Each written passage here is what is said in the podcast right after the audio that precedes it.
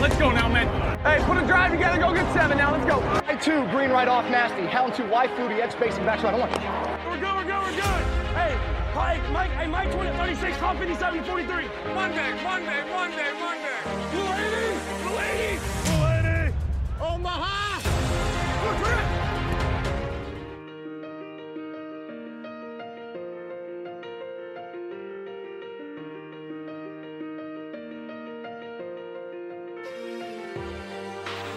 Arranca The Cubiner, el podcast sobre quarterbacks, con Juan Jiménez.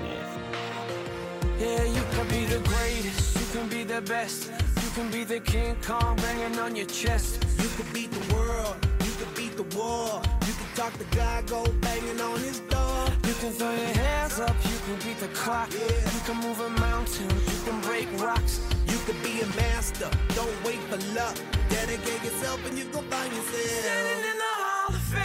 Hola, ¿qué tal? Bienvenidos una semana más a The Cubiner, tu podcast sobre quarterbacks dentro de la estructura del Capologist, en una semana en la que tenemos, ya lo digo siempre, pero es que es verdad, muchos temas y muy variados para hablar sobre quarterbacks. Y es que eh, tenemos una, una semana en la que, así a bote pronto, tenemos que hablar de lo del partido del jueves de Baker Mayfield. Tenemos que hablar de lo de Brock Purdy.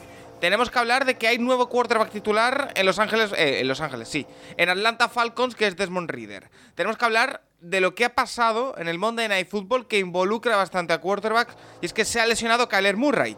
Y todo esto, por supuesto, bueno, ya lo estáis escuchando de fondo, que tengo unas obras que espero que no se cuelen demasiado en, en el audio de- del podcast. Si es así, eh, ya me, me perdonaréis, pero intentaremos que no se escuche demasiado, porque vamos a analizar todo esto con nuestro experto en quarterbacks de cabecera, el maestro Juan Jiménez, arroba de QNerd en Twitter. ¿Qué tal? Muy buenas, Juan. Hola Paco, la audiencia, ¿cómo estás?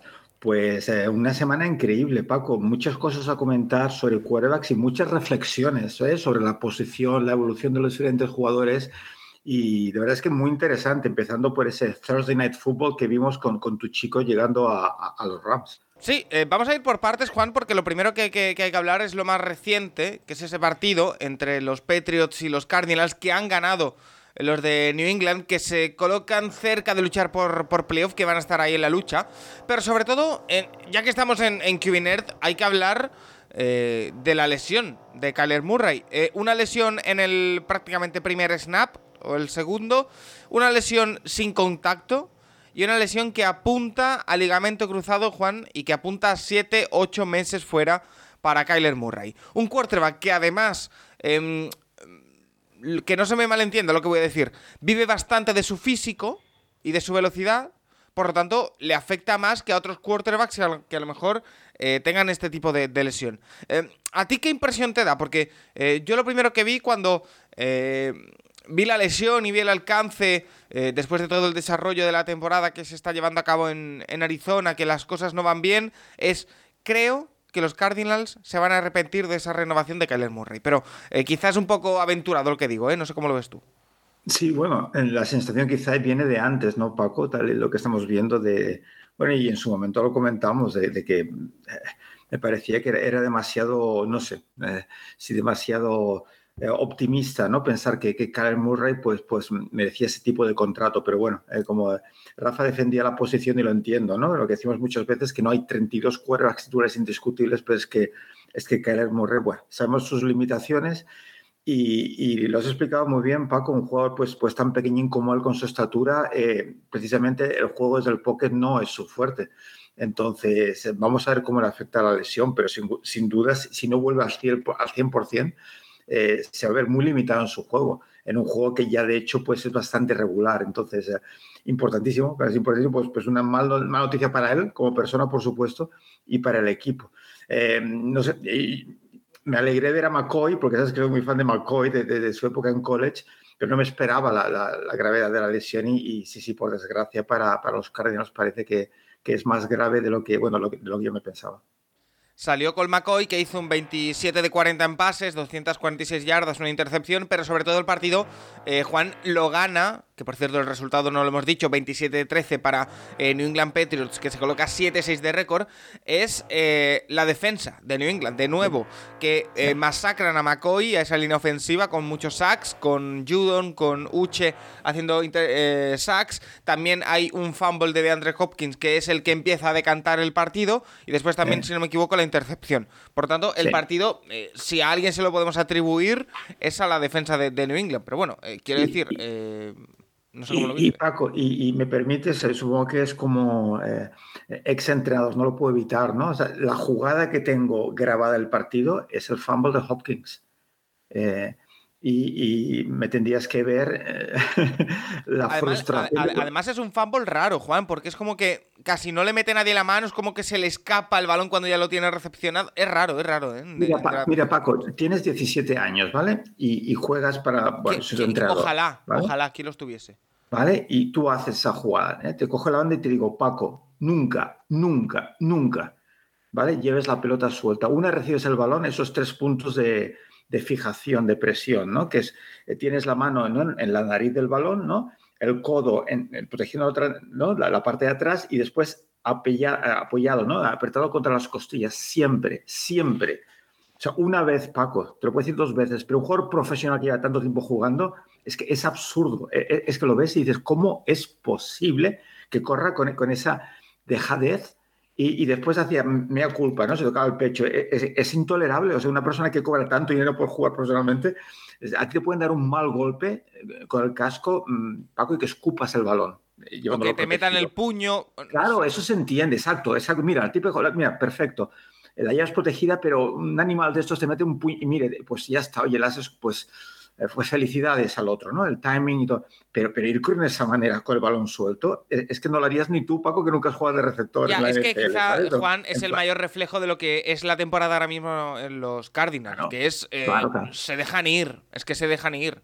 Eh, Lo siento, ¿eh? estoy poniendo énfasis en una sola jugada, pero es que, claro, esa jugada quizá decantó un poco ya el partido. ¿no? Sí, lo terminó de. Es que en profesionales no se pueden ver esas cosas. Sin duda. No, no, yo, yo es que estoy totalmente de acuerdo. A mí me sorprendió mm. porque cuando lo he visto, eh, porque no engañaré a nadie, terminamos ayer de, grabar tarde el, programa habitual y me lo he visto esta mañana. Eh, he alucinado con esa jugada. Digo, no puede ser posible. Sí, perdona. No, no. creo que solución. Y, me acordaba del tema, del tema técnico, ¿no? De cuando le ponemos mucho énfasis. Sabes que yo soy muy, muy purista en cuanto al tema técnico, ¿no? El tema mecánico, todo, eso. Hay una razón, o sea, no es un tema de estética o de capricho, ¿no? Eh, cuanto mejor lo hagas todo, y cuando digo mejor es porque, ¿no? El tiempo, la experiencia te enseña que ciertas cosas, haciéndolo de cierta manera, pues tiene más garantías de éxito, pues, pues eso va a aumentar las posibilidades de que las cosas salgan bien. Entonces, si eres descuidado en tu técnica de pase, en tu técnica de recepción, en tu técnica de carrera, de placaje, pues, pues das lugar a cosas como estas y a veces pues les puedes, le puedes costar el partido a tu equipo, como, como en cierta manera pues, pues ocurrió ayer noche. Claro, y los Patriots que como decimos se meten de lleno en la lucha por, eh, por los playoffs, ya lo estaban, pero bueno, se mantienen en esa lucha con el mismo récord que, em, si no me equivoco, los Chargers eh, y también otro equipo, los Jets, pueden ser que también estén en el mismo récord, sí, 7-6, así que eh, están ahí metidos en la lucha por, por playoff, un equipo que Juan, a mí no me, no me llama la atención en exceso el equipo que tiene Patriots, pero hay que darles el beneficio de la duda. Están ahí metidos. No, y confirma un poco lo que decíamos al principio de temporada, que, eh, no muy extrañados con Belichick, ¿no? Siendo el genio que es, ¿no? Que se presentara una temporada sin, una mente ofensiva y, bueno, eh, ya lo hemos comentado y seguramente seguirá comentando, ¿no? la falta de esta figura en un equipo NFL, es que no se entiende. Entonces, eh, yo sigo viéndolo por Mac Jones a ver su evolución, pero es que esa evolución está limitadísima en ese proceso, así que, que casi casi pensando a ver qué va a ocurrir la temporada que viene. Eh, puede entrar en playoffs quizá Paco, pero es, que yo soy muy pesimista, ¿sabes? En cuanto a lo que pueda ocurrir.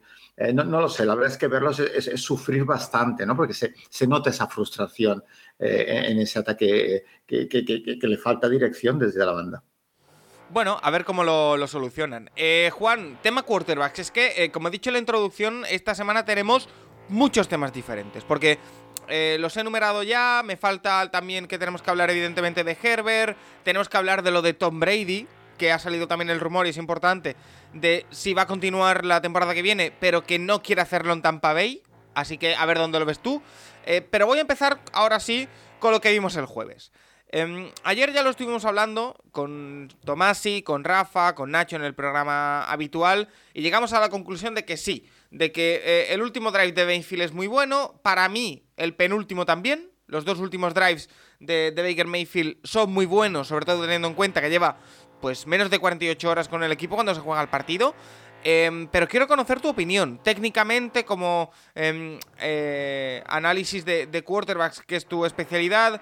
Eh, ¿Qué viste tú en un Baker Mayfield que llevaba 48 horas en los eh, Rams? ¿Viste algo diferente a lo que hemos visto en esta temporada? ¿O simplemente tuvo suerte y como me llegaron a decir ayer, em, depende mucho de, esa falta que, se pita en, un momento dado que le salva el, drive, sí que es verdad.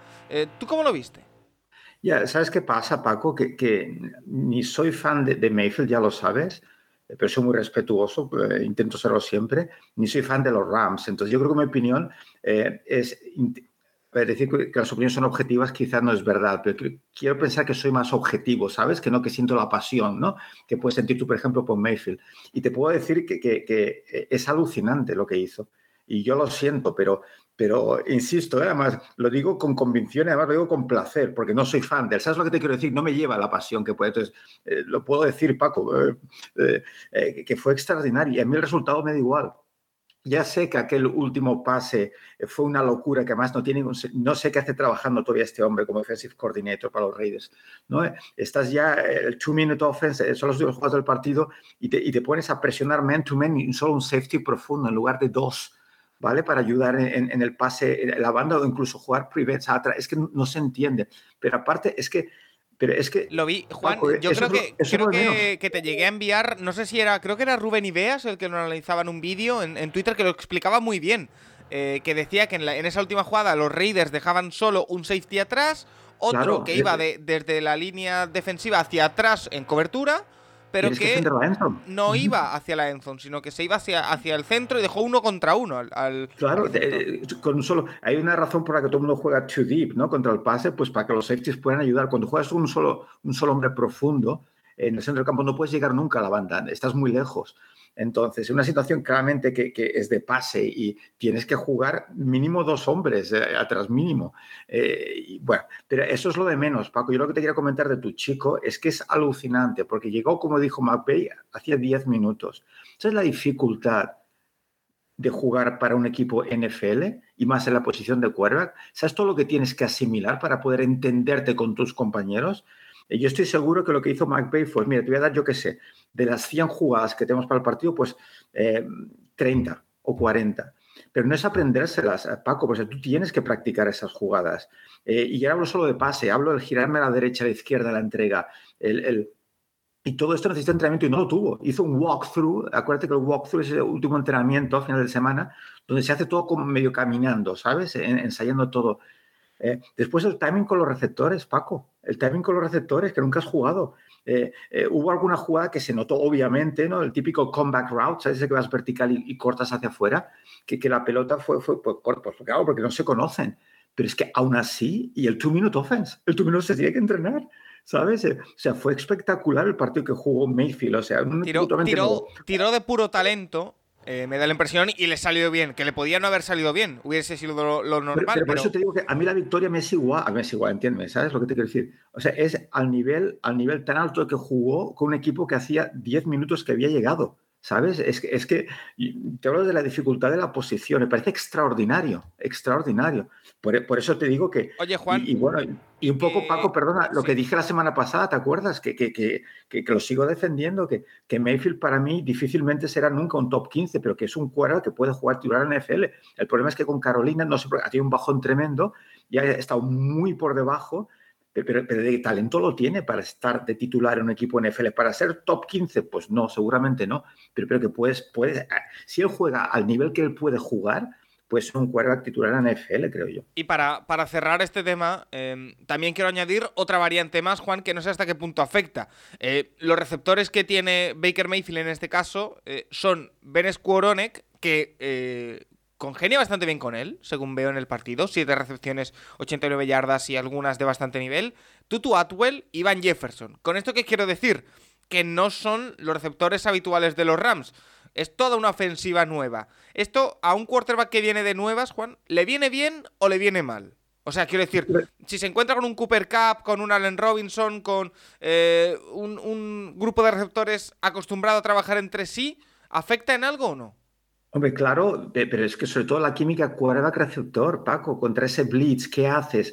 Eh, el, el conocer. eh, ¿Por qué te crees que, por ejemplo, yo que sé, eh, eh, Tom Brady hace lo que hace, ¿no? Muchos quarterbacks con sus receptores antes de la temporada que quedan solos y trabajan las rutas en el timing. Es que no es tan fácil. Por eso te digo que llegar con un grupo de desconocidos, ¿no? Llegar al colegio, tú nuevo, ¿no? El niño nuevo al colegio y ponerte en el patio y triunfar de esa manera es que es impresionante. Insisto, y además lo digo convencido porque no soy fan eh, necesariamente de, Baker Mayfield, pero todo el respeto del mundo al partidazo que jugó, porque es que jugar ese nivel, eh, su primer partido sin haber entrenado, es que me parece absolutamente extraordinario. Otra cosa, Paco, es el tema de la continuidad que siempre decimos, ¿eh? ¿te acuerdas? Pero, pero, pero que felicidades, porque es que, es que me pareció que, que, que fue, bueno, eh, me sorprendió, pero muy agradablemente. Oye, eh, más cositas, porque el otro gran nombre del fin de semana, que no el único, es, y ya lo hablamos la semana pasada, Juan, es Brock Purdy. Hay que hablar de Brock Purdy. Yo lo siento, pero hay que hablar de Brock Purdy. Eh, volvemos a lo mismo que dijimos la semana pasada. Tranquilidad, eh, todo esto no va de un partido ni de dos. Eh, hay que ver cómo evoluciona. Pero es que este fin de semana se encuentra con una defensa que es de las mejores de la liga, como es la de Tampa Bay Buccaneers, que aunque no hizo su mejor partido, sigue siendo una liga con mucho talento, una defensa con mucho talento, eh, y hace una primera mitad que es absolutamente increíble. Hay un pase, que no recuerdo quién es, que es eh, con... le hace un recorte al defensa y la lanza así como medio del... Es una locura. Es, es que Juan, no te lo negaré, ya lo sabe todo el mundo y no me escondo. Yo estoy muy ilusionado con Brock Purdy, que me llevaré el golpe, seguro. Pero lo que hemos visto en estas dos semanas, en este partido y medio que ha jugado, es muy gordo, ¿eh? O sea, no solo por los números, que también, a mí es por la sensación que me da de, de, de saber a lo que juega, de tomar buenas decisiones, de hacer pases complicados. A lo mejor me estoy viniendo demasiado arriba, pero eh, estamos ante un posible quarterback titular para los 49ers y la cosa sigue así. Mm. Sí, eh, hay, hay, una gran diferencia de edad, ¿no? Entre tú y yo, Paco. supongo que, Uy, supongo creo, que las... creo, creo, que después de esta frase no va a venir nada bueno para mí. no, no, no, no, que va, que va, que va, que va, que va. Eh, lo que pasa, no, te, te, digo de cariñosamente y de broma, ¿no? De, creo que, que, la experiencia, pues, pues, me da, me da pues una perspectiva diferente, ¿no? Y, y es el, el, como dicen en inglés, he aprendido eh, a no ser esclavo del momento. ¿Sabes? Que es una expresión que me encanta en inglés que dicen, ¿no? Eh, traducida literalmente, ser esclavo del momento. Entonces, estoy disfrutando igual o más que tú con Purdy. Paco, me encanta. O sea, ese descaro con el que juega, esa claridad de ideas. Pero es que he visto tantos años de fútbol, tantos quarterbacks jugar, que, que son dos, tres partidos, incluso son una temporada, ¿sabes? Que, que, me lo tomo con muchísima calma. Me lo tomo con ilusión también, pero con mucha calma. Entonces, yo el Purdy que recuerdo de college era muy así. Era muy atrevido, con, un release muy rápido, eh, haciendo big plays. Eh, entonces, el Purdy que también recuerdo es el de la decisión absurda, totalmente absurda, que, que, que, te, te, te hace perder el partido. Ese Purdy no lo hemos visto. Entonces, yo lo que quiero ver es no verlo, ¿sabes, Paco? O sea, necesito no verlo. Eh, hubo un pase arriesgadísimo que consiguió completarlo, que es en otro partido, pues quizás le interceptan y es para touchdown. ¿no? Creo, creo, que es el mismo que te Entonces, digo yo. ¿Cómo ¿eh? reaccionas a esa adversidad? ¿Sabes cómo. Entonces, quiero ver todo eso, pero que estoy disfrutando muchísimo, o sea, no estoy siendo negativo. O sea, es, es, un sorpresón en que el tercer quarterback, que es Mr. Irrelevant, ¿no? Esté haciendo lo que está haciendo. Es que me parece otra historia preciosa de esta temporada. Es que además la historia, Juan, todos sabemos que a la NFL este tipo de cosas le encantan y que para la NFL que el mejor jugador de su historia que es Tom Brady, sea un jugador que fue elegido en el 199 del draft, ha sido una bendición, porque ha sido una historia que se ha contado mil y una veces y que se seguirá contando. ¿Con esto qué quiero decir? Que eh, tener un quarterback bueno, que sea el último jugador que fue elegido en el draft, pues es una bendición de historia. Y ya vimos eh, esta pasada semana cómo enfocaban al padre que estaba en la grada, que estaba llorando. Bueno, todo esto también que eh, está ayudando el, contexto a, que lo de Purdy se haga más grande, Juan. Pero eh, eh, entonces la conclusión que saco de lo que me dices es que tú el Purdy que has visto en este partido y medio no te parece diferente o has visto lo mismo que lo que viste en college. Y que... No, no, no, no, no, no Paco, perdona, no, no me he explicado bien. No, no, que quiero decir, sus, sus, ah, sus, ah, su juego, digamos, su, su, talento, que lo habíamos visto en college lo que vimos en college también era, era, muy errático y eso es lo que no hemos visto hasta ahora. Entonces, lo que necesito no ver en el futuro, ¿sabes lo que te quiero decir? Que ese talento ya estaba en college. Lo que pasa, lo que, lo que sorprende muchísimo a nivel NFL con la dificultad ¿no? que supone jugar contra defensas NFL, claro que es un sorpresón que juegue a este nivel. Eh, no, no, no le quito al revés, y es que estoy también entusiasmado y además dices tú que la NFL quiere vender a todos, nos interesan estas historias, todos tocamos el deporte, ¿no? Eh, pues porque sí, porque, porque hace el, el, fútbol eh, pues, pues mucho más imprevisible, lo hace más bonito y sería una historia increíble. Imagínate tú si, si este hombre que fue escogido el último acaba siendo quarterback titular eh, y además en. No, es que, es que, no cuestionado, ¿sabes? Será, Sería Juan, increíble. Es que imagínate, ya, yo ya me meto en mi papel de periodista, ¿vale?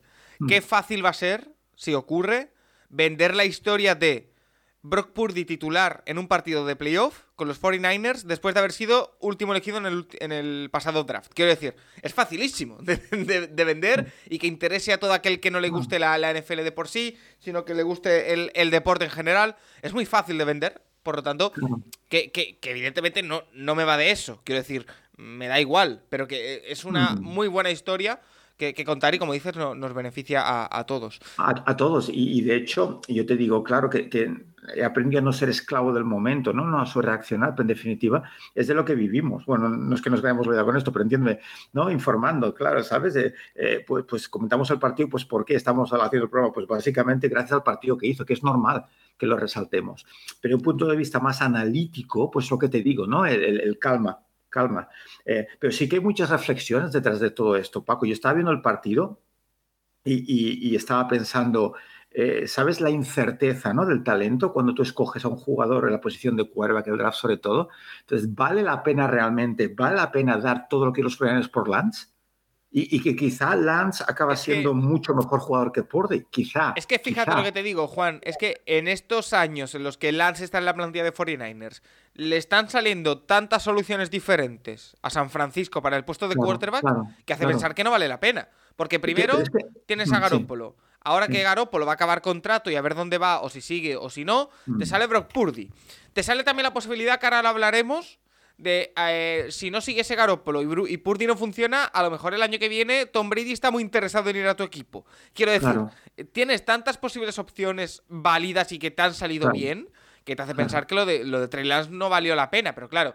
Eso es eh, capitán a posteriori, quiero decir. Claro. No, no va, Pero eso te digo que, que, justo. que- que quizá el- el- la clave es pues lo que, han- lo que han hecho los estilos, por ejemplo, ser pacientes y si te cae el picket de turno que tú pensabas que, pues, pues, ¿sabes? Pe- Pero no dar todo lo que... ¿Por por qué no? Porque muchas otras posiciones, aunque la posición de quarterback sea tan importante, el hipotecarse por un jugador que es que no, es que no sabes, es que no sabes. ¿Sabes? Que, eh, por eso te digo que, que la liga se ha vuelto loca a la hora de, de- fichar quarterbacks cuando es una posición tan, tan difícil de, prever si va a funcionar o no. Y, sería una de esas cosas que quién sabe si quizá afecta de alguna manera esta mentalidad que tenemos tan agresiva de ir prácticamente por cualquier quarterback, ¿sabes? Al principio del draft, porque sería una historia maravillosa. Y nada contra Lance, pobre, insisto, que talento ni de broma tiene el que tiene Lance físico, ¿no? Pero es lo que decimos, que de quarterback es mucho más. Imagínate que Purdy efectivamente, ¿no? Pues consigan pulir eh, todos esos aspectos que él, pues, pues no hace bien en college. Él, ¿no? Eh, toma mejores decisiones, que es lo más difícil, ¿no? El, el proteger el balón. Y pues imagínate que se convierte en un jugador totalmente sólido, incluso de, de gran calidad. imagínate esta historia, ¿no? Comparada con, con todos estos picks al principio del draft que, que, que han quedado en nada. Así que, que sería una historia maravillosa, ¿no? Y, y quizás hasta nos replantearía a los equipos, ¿no? Les haría replantear la, la política draft. Pues sí, o sea que habrá que, tenerlo en, en cuenta. Eh, Juan, más nombres. Mira, voy a cerrar el capítulo Brock Purdy porque eh, precisamente nos pregunta Kike NFL Cuba que es duda eh, pa- para jugar el, el partido del jueves que juega San Francisco contra, contra Seattle. Dice que viendo eh, el escamo ofensivo de San Francisco y la débil defensa contra la carrera de Seattle, ¿cuáles son las previsiones para Christian McCaffrey en cuanto a yardas y acarreos? ¿Deberían los Seahawks sobrecargar la caja y obligar al cuarto quarterback, que si juega será Josh Johnson, eh, a ganar por aire, ya que Divo Samuel está fuera? Eh, aquí quiero aprovechar, Juan, para, ya sé que no es quarterback, pero te quiero introducir el tema de lo valioso que es eh, tener a un jugador como Christian McCaffrey si está involucrado, si tiene buena eh, compenetración con el quarterback y si está bien utilizado por el, por el coordinador ofensivo y por el entrenador. Es un jugador Claro. que puede ser tan importante y que ha sido... Es que el partido que hace contra Tampa es de auténtico escándalo. Corriendo, recibiendo, eh, de todo, de todo para Christian McCaffrey, que está llamado a ser muy importante y que sí que parece, aquí sí que puedo hablar en este partido y medio, de que parece que tiene una muy buena compenetración con Brock Purdy. Sí, sí, sí, sí. Bueno, es, es, es, lo hablamos poco, eh, la evolución del deporte, ¿no? Al twinner, ¿no? Al jugador que juega dos posiciones, ¿te acuerdas? Que, que esto también lo hemos comentado muchas veces, ¿sabes? Me apasiona esa parte del deporte, ¿no? Cómo ha ido evolucionando. Y es que a todos los, todos los jugadores en ataque han pasado a hacer dos cosas ya, ¿no? Es, eh, antiguamente el receptor recibía, el quarterback pasaba, el running back corría. Ahora el quarterback corre y pasa, el running back eh, ¿no? corre y recibe y el receptor recibe y corre también, ¿no? Por detrás recibiendo eh, la pelota del quarterback. Entonces, claro, McCaffrey es, que representa perfectamente la, figura esta del jugador moderno, ¿no? Que te puede hacer daño tanto corriendo como pa- pasando de la posición de running back. Así que, y nadie mejor que los 49ers para aprovechar eso. Sabes que soy muy fan de Shanahan y, y- y sus planteamientos tácticos ofensivos y, y creo que le están sacando un partido increíble y va a ir a más. Y además con la suerte de que el primer quarterback se rompió, salió el segundo, mejor que el primero, salió el tercero, mejor que el segundo. Y a ver, ahora quizá tenemos a, a Josh Johnson, creo que es, que se, quizá juega el partido de su vida, no sé. Pero que, que- que sí, sí, que es una delicia ver a los 49ers. Es una auténtica delicia. Eh, más cosas, precisamente lo que te decía antes.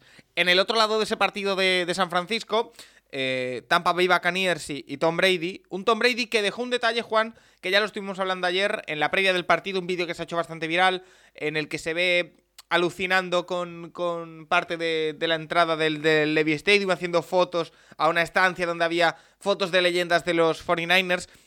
Todos lo sabemos, Juan, dejándose querer por San Francisco.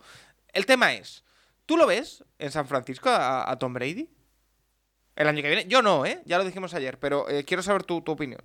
Ah, eh, sa- ¿Sabes qué pasa, Paco? Que viéndolo jugar este año, eh, y, sé, y sé que va a ser un, un comentario fácil y, y- y ventajoso, ¿no? De, No lo de ves en Monday morning- sitio el año que y de Monday, Mo- Monday Morning Quarterback. Pero esta pregunta, la, la- la- la temporada anterior, pues tendría sentido, pero es que yo, yo ya yo percibo, no sé comentaste ayer, no, no, no tenido tiempo de ver el programa, pero eh, que, que- ya, ya estamos viendo, eh, ¿no? El, ya, ya, Tom, ya, ¿sabes?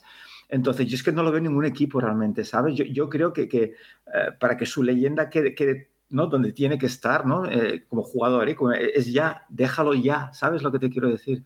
No sé, es como yo lo veo, ¿eh? Y, y tú crees que ahora, tal como está Tom Brady, eh, va a jugar mucho mejor que. Quiero ver la continuidad de Purdy, ¿eh? pero Garoppolo, Purdy, ¿sabes? Es, es que, es que yo, yo quisiera ya que dijera, lo dejamos aquí, ¿sabes? Y, y bueno, y a partir de aquí todo homenajes, historias, programas, documentales, películas. Sí, todo, todo lo que teníamos libros, ya, todo lo que teníamos todo lo que teníamos hecho ya el año pasado, antes de que dijese que volvía, eso, Claro. lanzarlo. Eh, Exacto, exacto. Sí, sí, sí. Precisamente Creo yo, ¿eh? Es- es- eh, me hace gracia verlo, ¿no? Porque normalmente sacamos fotos allí porque los profesionales, Paco, eh, no son de ningún, no acostumbran a ser ningún equipo. ¿sabes? Una vez te metes en, el mundo profesional, lo ves de una perspectiva muy diferente. Entonces, eh, da la impresión de que sí, de que sigue siendo muy fan de los 49 y que me hace mucha gracia ver esto, ¿no? Y me parece pues hasta bonito y curioso, ¿no? Pero, pero ya, Paco, ¿no? Yo creo que, que Tom Brady ya creo, ¿eh? No, no sé, con todo respeto al mundo, ¿eh? Que ya dije que he aprendido a no apostar contra él. Pero ¿dónde quisiera verlo? Pues quizá quisiera ya no verlo, ¿sabes? Y, recordarlo pues, pues como el gran Brady que hemos visto, pues, pues eso, hasta la temporada pasada. Mira, precisamente con eso respondías a la pregunta de, de las Fumble, que decía que, que si Brady ya está, o que si lo ves en algún equipo de cara a la temporada que viene. Y Fandido nos dice, hablando de los Bucks, que des- desde tu punto de vista de, de head coach, ¿qué le pasa a los Buccaneers? ¿Es Bowles un mal entrenador? ¿Problema de coordinadores? Yo tengo la impresión de que tras irse Arians, todo ha dejado de funcionar. Y ahora mismo no creo que el estado de Brady sea un problema. Gracias.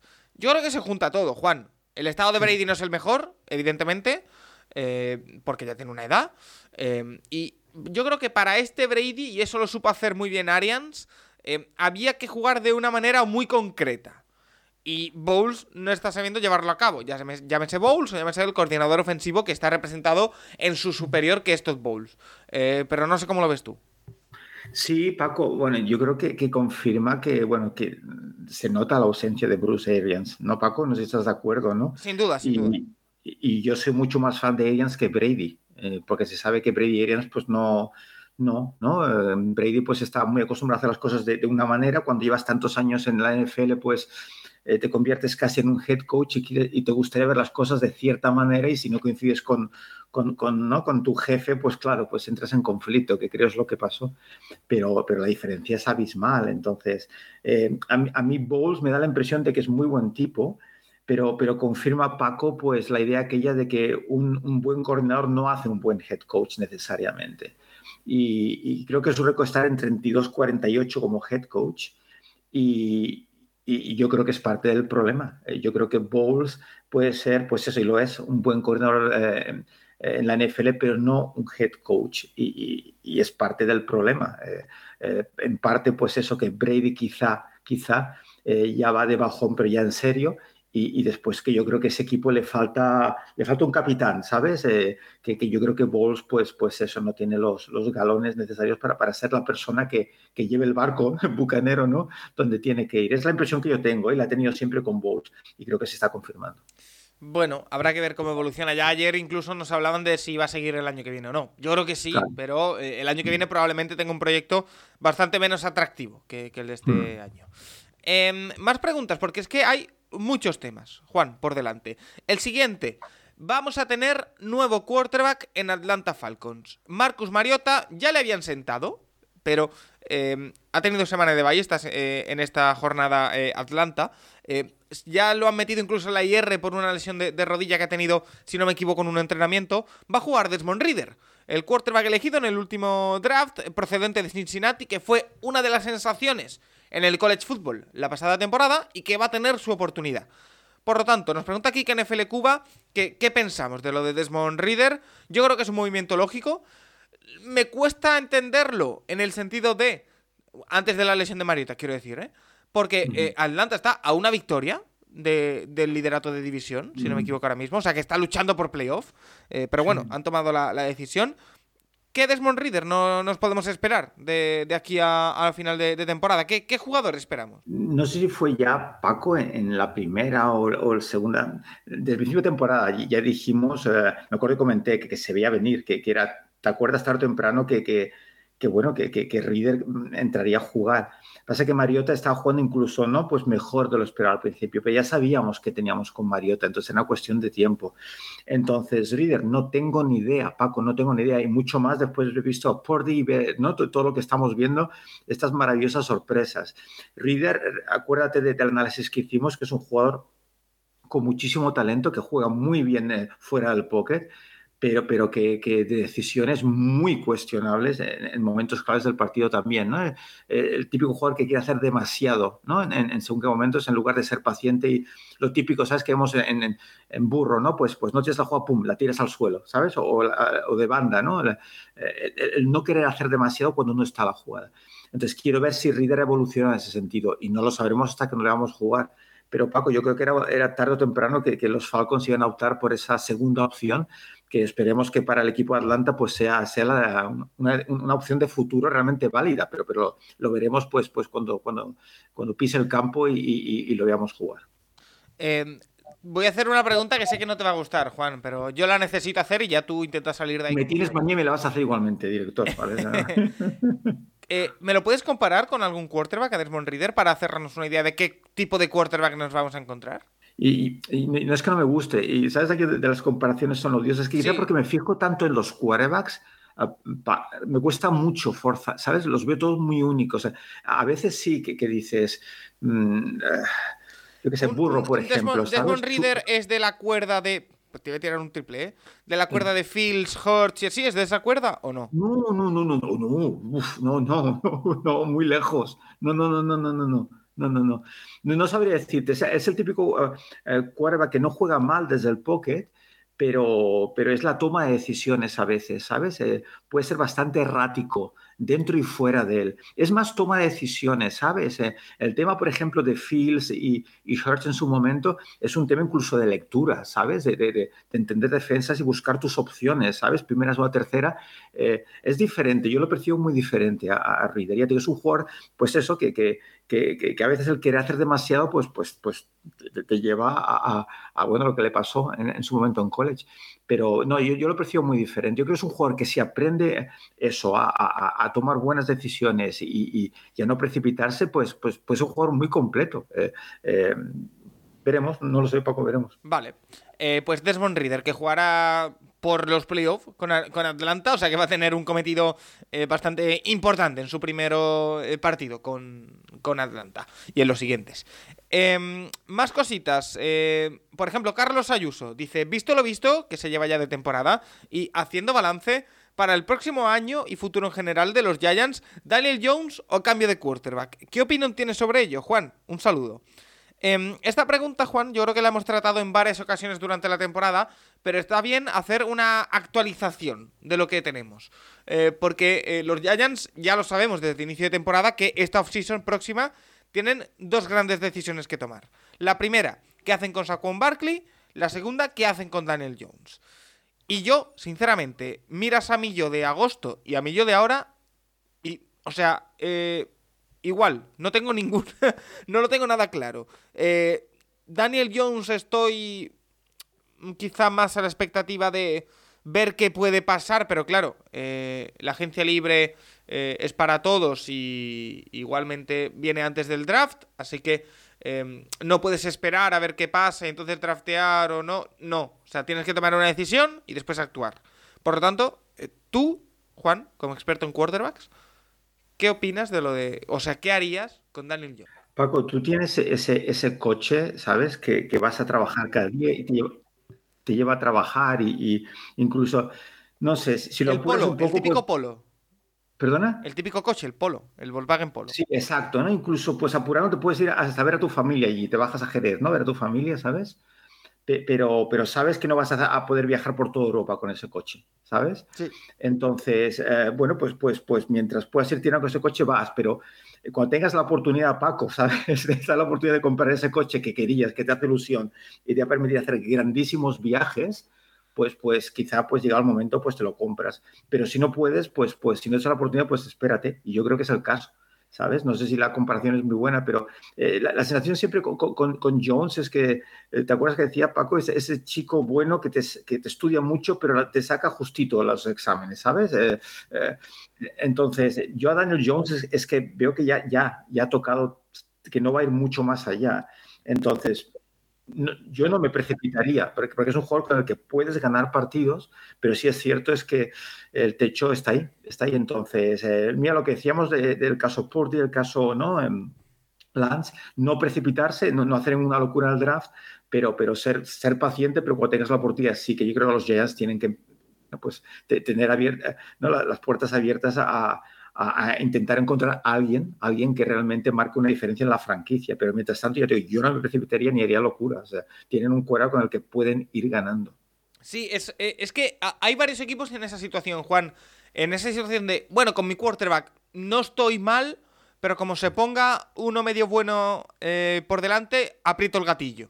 Eh, me da esa sensación con, por ejemplo, los Detroit Lions, que eh, los pregunta Jorge, eh, que nos dice, el nivel de Jared Goff, un quarterback supuestamente puente, que es capaz de estar en la lucha por playoff y ser de los mejores quarterbacks en estadísticas de las últimas semanas. ¿Esto le da tiempo a los Lions a desarrollar un quarterback del draft sin prisas?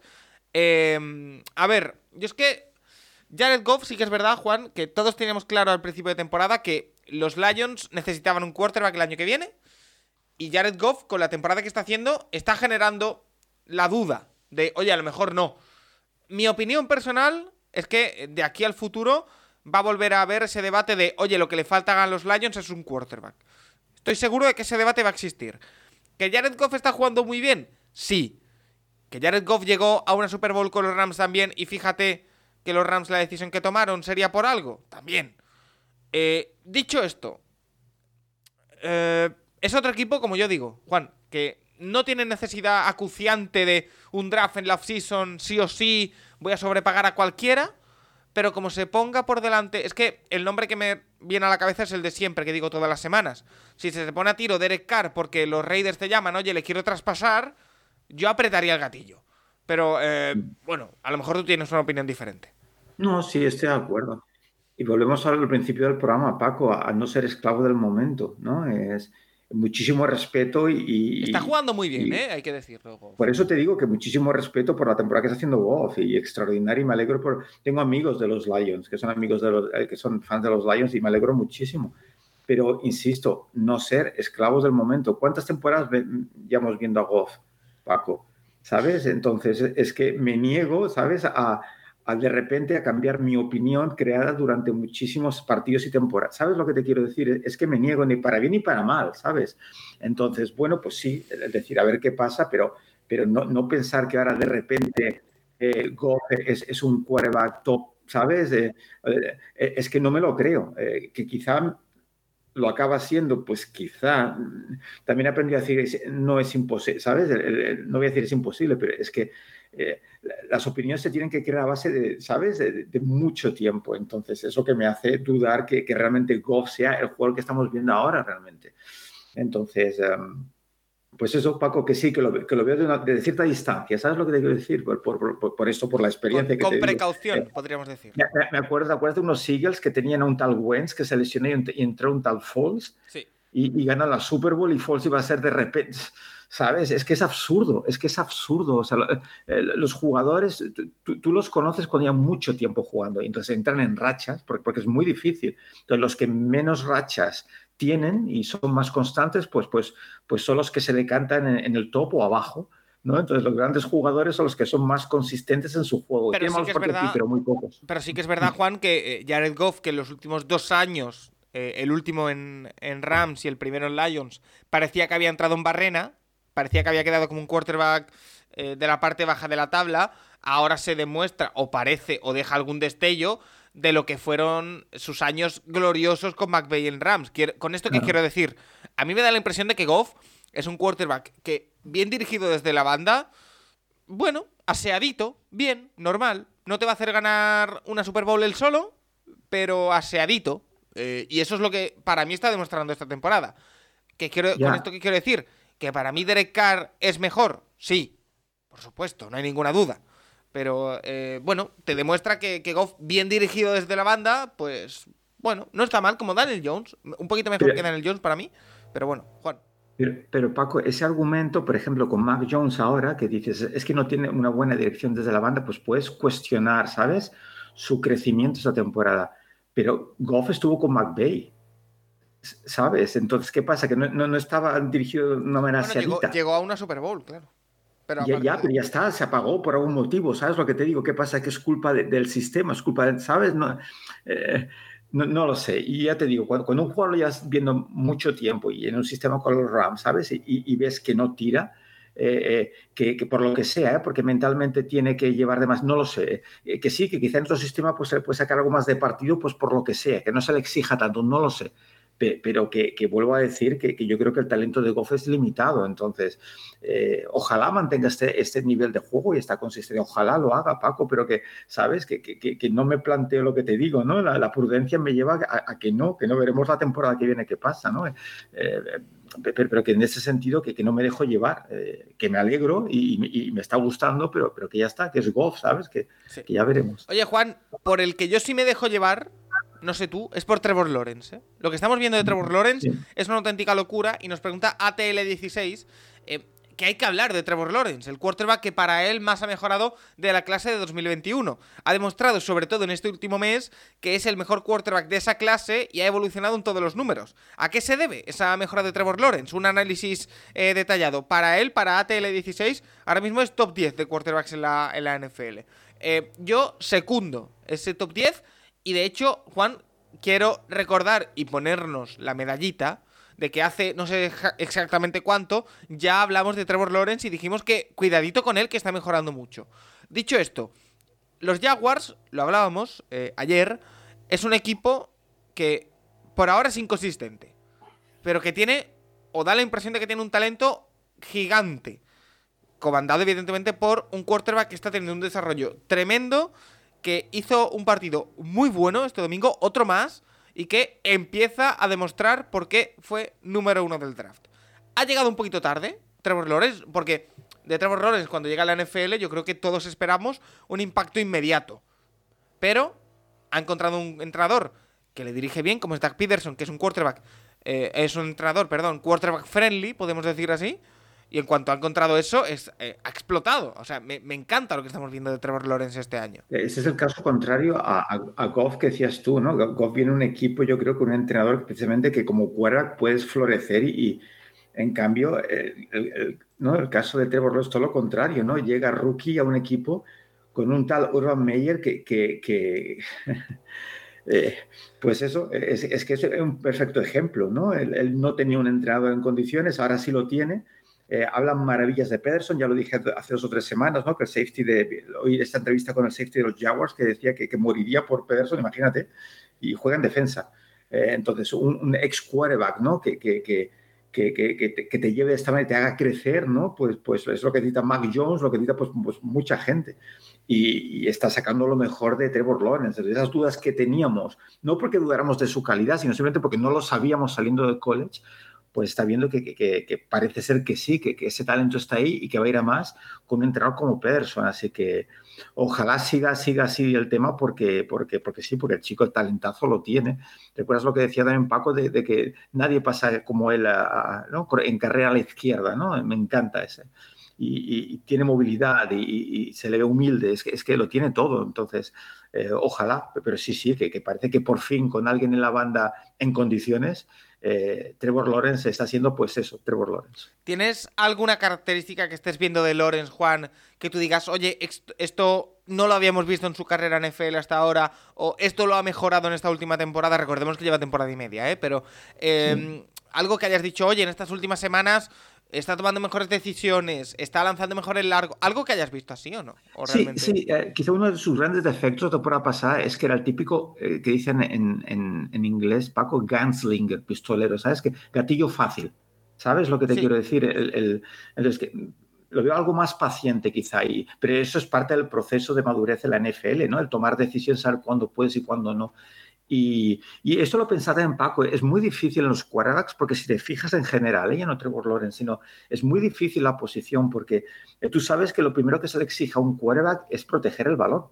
Tú lo sabes eso, ¿no? En, todos los deportes, pues es importante la posición del balón, pero yo que sé, en el fútbol europeo hay más un toma y daca, ¿no, Paco? De, te la quito, creo que puede un contraataque, y, pero bueno, en fútbol, ¿sabes? Cuando, cuando tienes el balón, tú tienes el balón, entonces los turnovers hay que evitarlos a todas. Entonces hay quarterbacks, claro, que, que si, eres excesivamente, ¿no?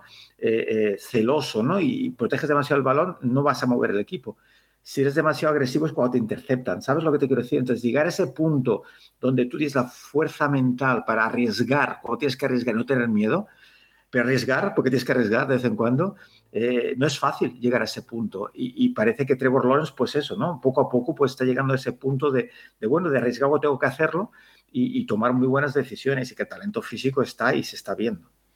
Eh, por supuesto. Oye, em, otro tema, porque hay muchas cosas que hablar sobre quarterbacks en esta semana. Em, nos pregunta tanto Charlie como también Miguel García por los Ravens y por Tyler Hanley, em, que se lesionó. Esta semana van a tener que ir con Anthony Brown, eh, porque parece que el protocolo de conmociones de Hanley no le va a permitir jugar el fin de semana y Lamar Jackson no llega nos pregunta Charlie que cómo viste a, Handley, que si puede ser quarterback titular el de algún equipo se quedará en un buen suplente. Eh, y Miguel García, que cuál fue la diferencia de los Ravens con los últimos partidos, en los cuales no funcionaba nada el ataque y ante los Steelers funcionó nuevamente la línea y el juego de carrera. Em, a ver, siempre que sale a jugar Handley, el quarterback suplente de, de Lamar Jackson, eh, sale el mismo debate. Y yo ya sé que tú eres muy pro Handley. Em, así que intentaré modificar un poquito la pregunta y comentarte qué viste de este partido hasta que se salió lesionado y em, con qué, qué cambió con los Ravens respecto, respecto a otros partidos. Yo tengo un nombre sobre la mesa que es J.K. Dobbins, que básicamente apareció esta semana después de la larguísima lesión, de la recaída y que em, jugó bien y eso, claro, evidentemente te cambió en ataque. Dicho esto, el ataque de los Ravens, cuidado esta semana porque no tiene muy buena pinta, que van con el quarterback 3. Sí, bueno, ya lo has dicho tú y me conoces muy bien, Paco. O sea, lo poco que, he visto de Hanley, ¿no? Hasta ahora es que me gusta mucho y me gustaría verlo titular a un equipo, a ver si puede crecer de la manera que parece que puede crecer este chico. Y me parece que es una pena que esté de suplente porque eh, lo poquito, lo poquito que he visto es que, es que parece que tiene más talento de lo que, bueno, eh, de lo que quizá pues, podría esperarse de un quarterback suplente que, prácticamente no conocía a nadie. Este partido vimos poco, Paco, fueron 8 de 12 por 88 yardas, ¿no? Se me lesionó y me supo muy mal porque quería verlo todo el partido. Entonces, ¿qué cambió en la línea de ataque de, de los, de, de, los Reyes este partido? Pues no sé, Paco, quizá que los Steelers están en el 22 en yardas cedidas por partido en su defensa. Quizá eso también ayudó, ¿no? Que los Steelers no son los Steelers en defensa. Eh, quizá un poco todo, ¿no? Pero, pero oye, tío, que, que, fue una pena porque me hubiera gustado ver Hanley jugar más, porque, porque es eso, porque es un jugador que, que, que parece, parece que, que podría, podría, podría ser titular en algún sitio, pero es que lo, vemos muy poquito, Paco, y me gustaría verlo mucho más.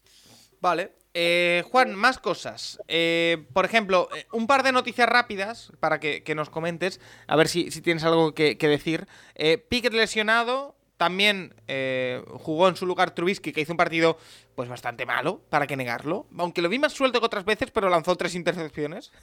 para que veamos pero que eso volvemos, Paco, perdona, eh, que te volvemos a lo de antes, ¿te acuerdas? Eh, Trubisky es la perfecta definición de cura que es demasiado cuidadoso y no pasa nunca nada. ¿Sabes lo que te quiero decir?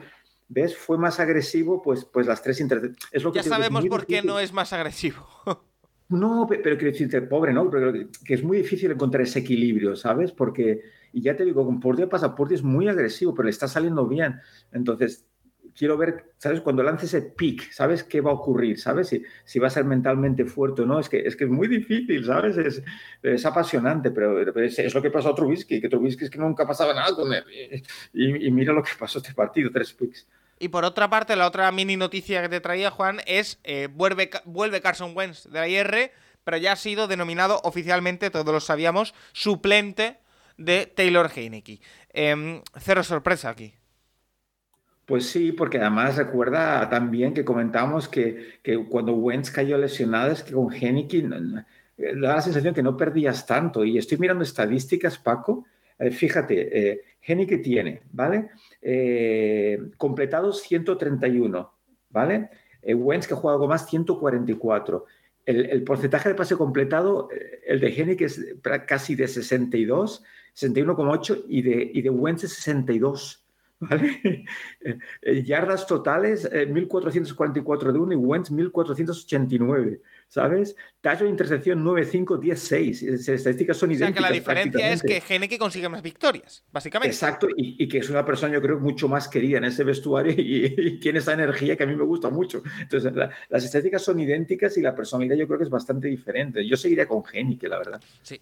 Eh, yo creo que tampoco tiene mucha duda, ¿eh? Ron Rivera y los, y los suyos. Mm. Eh, por último, eh, Kike NFL Cuba dice: ¿Cómo vieron a Deshaun Watson en su segundo partido como titular? Yo debo decir, Juan, que eh, le vi mejor. Yo le vi mejor. Eh, tampoco estuve 100% pendiente de ese partido porque estaba en el turno de las 7.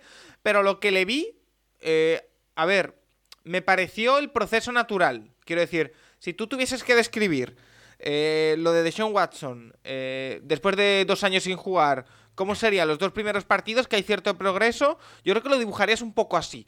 Eh, el ataque tiene lo que tiene, el ataque de Browns, eh, tiene problemas bastante endémicos, eh, pero no sé si tuviste algo diferente o si te preocupa en algún sentido. Siempre que hablamos de este tema, reitero, y vuelvo a hacerlo porque quiero hacerlo. Dejando temas éticos y morales que yo creo que ya están bastante claros, por mi parte, por parte de Juan, por parte de todos, la línea editorial del Capologis está bastante clara con respecto al rechazo que hay a esos comportamientos y que aquí hablo a título personal, no debería estar jugando la NFL de Sean Watson, ya partiendo de esa base. Eh, deportivamente, Juan, eh, ¿cómo lo viste? Sí, pues te voy a hacer muy feliz, eh, Paco, con lo que voy a decir ahora, creo yo, porque se tiene que notar la, falta de juego. Eh, y recuerda lo de Burro, ¿no? Que, que ¿no? no tener pretemporada, pues cómo empezó y cómo está jugando ahora, que eso se nota. Entonces, que yo creo que es normal esa falta de... Pero aún así, Paco, aún creo yo, ¿eh? con la falta de juego que tiene, es un jugador, eh, lleva tiempo, eh, ¿sabes? Y conoce el playbook y, y, y, y, no sé, yo quisiera ver algo más, ¿sabes lo que te quiero decir? Eh, eh, no, no, brillar al nivel que en teoría, en teoría debería brillar, pero sí algo más de soltura en ese juego, ¿sabes? Y, vuelvo a lo de tu chico, eh, fíjate, ¿no? Equipo nuevo, jugadores nuevos, playbook nuevo, y, movió al equipo increíble, ¿no? Cosa que no hemos visto todavía con, con Deshaun Watson.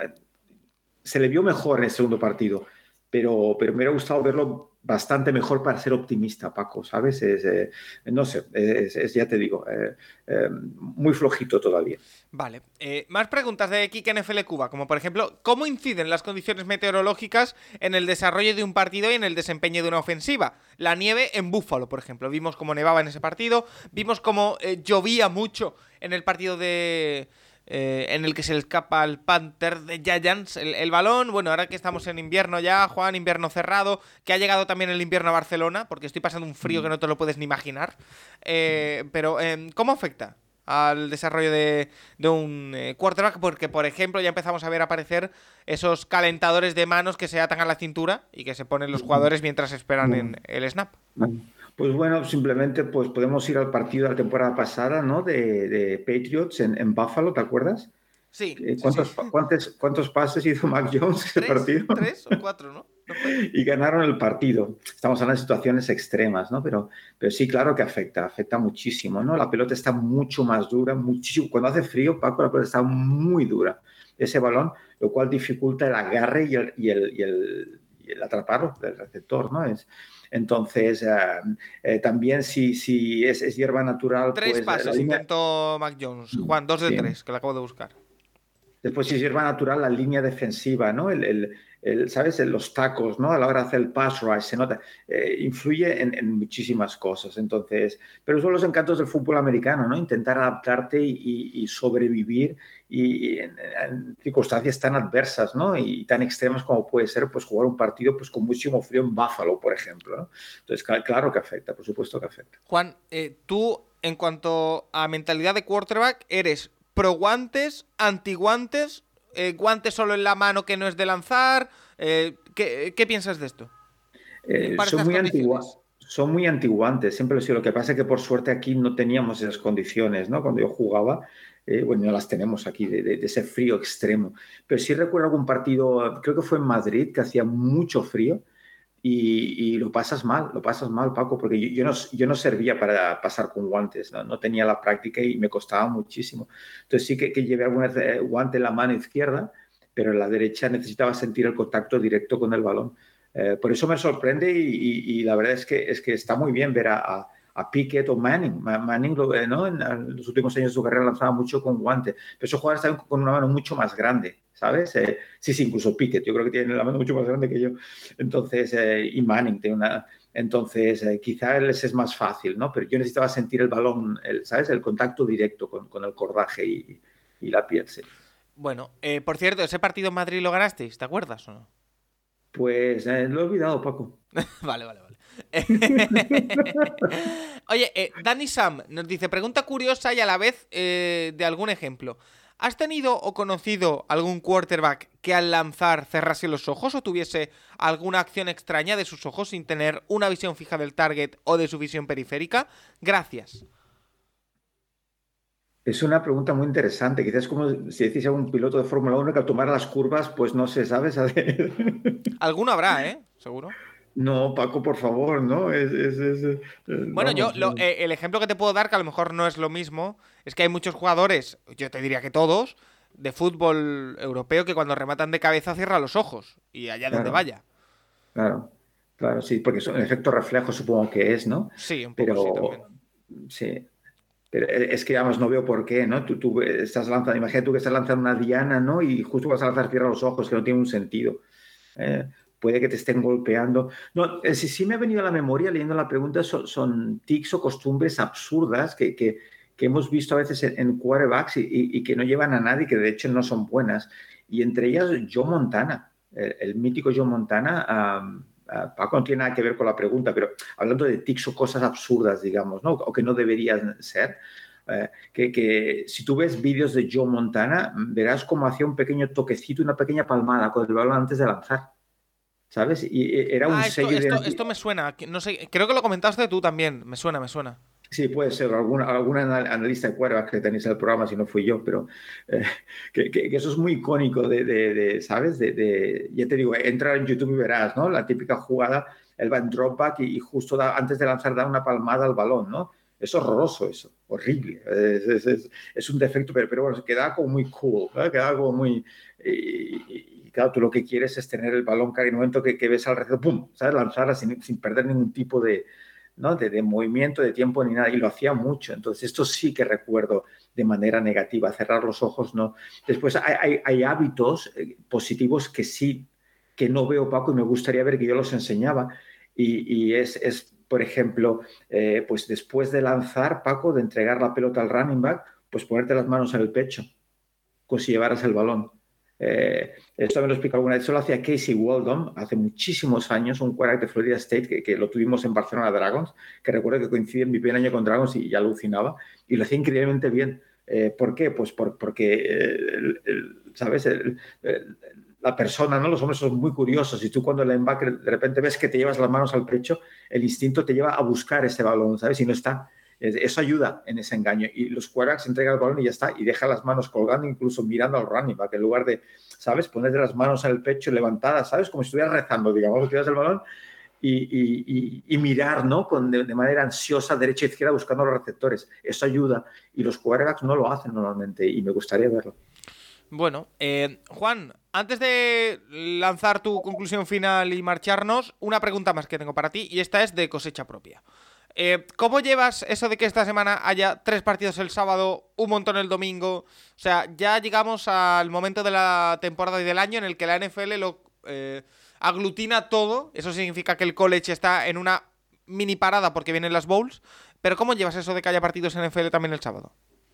Pues ¿cómo quieres que lo lleve? Este sábado, Paco, eran las desde las 7 de la tarde, en el sofá con la manta sollozando, preguntando dónde estaban Alabama, Florida, Notre Dame y todo, ¿sabes? Me puse a ver el Army Navy, pues, pues porque, mira, es algo, ¿sabes? Pero que, que no sé si hicieron tres pases en todo el partido, ¿sabes? Que está bien, ¿eh? Que es el Army Navy, pero entonces, pues imagínate, claro, pues necesito ya la NFL los sábados porque no tengo a mi college fútbol, así, necesito sustituir eso de alguna manera, así que es una alegría, por supuesto que sí. Sobre todo ese partido, eh, lo único malo, entre comillas, es que el mejor partido de ese turno de las de la, del sábado es el último que es a las 2 y cuarto de la madrugada, que es ese partido entre mm. Bills y Dolphins, ¿eh? Vaya partido. Eh, sí, sí, bueno, lo, lo, veremos, si no en directo, por la mañana al levantarme lo primero, vamos. Sí, sí, sí. Eh, Juan, ¿alguna, más que, ¿alguna cosa más que quieras comentar? Por ejemplo, no hemos hablado, pero bueno, también hay que comentarlo brevemente, lo de Justin Herbert. Eh, muy buen partido ante, ante Dolphins, 39 de 51. Eh, así que no, positivo también para, para él el encuentro. Sí, dos reflexiones, si te parece, Paco. Sí, claro. Una, sí, una con el tema de, de los dos aspectos de los juegos que, que, más me tocan, ¿sabes? Que es el tema de quarterbacks y, y, y head coaches y, y, el play calling, ¿no? Que es lo que he vivido yo, yo más como jugador y entrenador. Entonces, simplemente que, que, Paco, tú ya sabes, porque lo sabes, eh, que normalmente durante los partidos no, no comento, eh, ¿no? Y incluso en nuestro grupo de, ¿sabes? Pues me gusta centrarme en los partidos. Sí, pero eh, esta semana sí que me enviaste un audio, ¿eh? Exacto, eso es lo que quería decir. Mi frustración, yo que digo, tengo que hablar con Paco y fue el tema de, de, de, ¿te acuerdas de tercero y uno? Cuarta, de, cuarta y uno. Cuarto y uno, de los Browns. Bueno, primero tercero y uno, ¿no? Creo que era, o tercero, donde lo, lo, los Browns pues intentan una carrera, ¿cómo? Pues desde GAN, ¿no? Lo que llevamos diciendo de la puñetera, con perdón, absurdidad de hacer eso. Y después, pues en cuarto y uno sacas a tu quarterback suplente, y haces lo que has hecho muchas veces, que es el quarterback sneak, es una, una estadística brutal en el partido. Lo sigues, de, de, no me acuerdo los números, pero de la efectividad tan brutal del quarterback sneak, y lo sacas en cuarto y uno y la pasas. O sea, un pase largo con un quarterback que está frío y, y pasas incompleto. O sea, absolutamente absurdo, Paco. Y, y, la secuencia, yo creo lógica es tercero y uno, sacas a Brissett para hacer el quarterback sneak y entonces sorprendes pasando sería lo suyo. Entonces, claro, pues ya, es, que, es que yo, Juan, el concepto de la jugada lo entiendo. El sneak en el cuarto down, es, es absurdo. Claro, es, el concepto es, porque además estaban en el banquillo, además de Deshaun Watson, Nick Chubb y Amari Cooper. O sea, estaba toda la primera línea fuera. Decir, oye, vamos a sacar a Brissett, que se van a creer, porque lo llevan haciendo así bastante tiempo, que cuando sale Brissett es jugada de carrera con el quarterback, con un sneak, y sorprendemos y hacemos un pase y nos vamos profundo. Pero en un cuarto y uno. por favor. Es, que la secuencia es, diferente, o sea, tú puedes sorprender, si tú llevas con la idea de me voy a jugar el cuarto down, ese tercero y uno es una maravilla, porque puedes sorprender, ¿sabes lo que te quiero decir, Paco? Pero no al revés, ¿sabes lo que te digo? Jugarte una carrera de gun y después en cuarto y uno intentar sorprender con una jugada tan arriesgada que, y además, si no recuerdo mal, el look era perfecto. La defensa está, podías hacer el quarterback sneak perfectamente. Entonces, bueno, mi frustración al play muchas veces, ¿no? Y sé que suena también atópico, pero el pasarse de listo, ser demasiado listo y, y eh, cuando a veces lo más fácil es lo que funciona. Y, y, no, y, no, creo que sea hablar a todo pasado, ¿eh? porque es que era muy evidente el tema, o sea, no puedes hacer eso. Y, la otra reflexión, eh, Paco, es el tema TUA, eh, el tema TUA, porque, porque a, a, veces dices, pues bueno, pues quizás somos muy impacientes con el tema quarterback, ¿no? y eres demasiado pues eso, ¿no? Demasiadas expectativas y dices, Paco, pues, pues mea culpa, ¿no? Pero en este caso es tu culpa, ¿no? Bueno. lo, tenía que decir. Porque sí, porque, porque eh, lo que decía de Tua, que está en el sistema perfecto, es, es y, y, está muy impreciso últimamente. Entonces, no sé, yo intento defenderlo, pero llega un momento que quizá te quedas sin argumento, ¿sabes? Es, que me, me no, lo sé, Paco, no lo sé, porque, porque lo vi tremendamente impreciso y, y, y, al revés, ¿no? Me gustaría verlo ir madurando a más en un sistema que es ideal para un cuerva como él, de pases cortos, pases precisos, y, no sé qué le está pasando, pero está entrando en una racha muy mala que, que no quiero entrar en pánico, porque decía, no ser prisionero del momento, tanto en, en, ¿sabes?, en rachas negativas y positivas pero que, ¿sabes? Que para los detractores de Tua es que entiendo que tengan ahí argumentos, porque es que debería ir a más y, parece, parece que está yendo un poquito a menos. A ver, a ver qué pasa con Tua. Bueno, habrá que, verlo. Eh, Juan, lo vamos a dejar por aquí. Al final, para estar tú y yo solos, la verdad que nos ha salido un programa muy completo, creo, así que eh, espero que la, que la gente lo, disfrute. Eh, te espero con más. El viernes en el Rincón del College, con Tomás y con Rafa, a ver si con Nacho. Y si no, la semana que viene con mucho más, porque habrá, habrá partidos del sábado, partidos del domingo, partidos del lunes, muchas cosas que, que analizar. Hay muchos quarterbacks que se la están jugando. Se nota que estamos en el momento cumbre de la temporada. Así que te espero con más la semana que viene. Gracias, Paco. Un saludo a ti y a, la audiencia. Y aquí dejamos eh, de Cubiner por esta semana. La semana que viene habrá más. Y el resto de programación del Capologis que continúa el jueves habrá comisionado, el viernes Rincón del College, el sábado o el domingo, habrá que verlo, intra historia, así que eh, una semana ya yo creo que marca el inicio del final, que podríamos decir, de esta regular season de la NFL, ya nos podemos hacer cuentas, saber qué es lo que le queda a cada uno, así que todo por decidir en la NFL y nosotros lo contaremos aquí, esta semana que viene.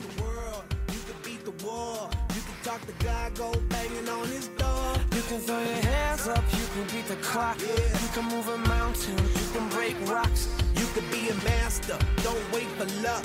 Dedicate yourself and you can find yourself. Standing in the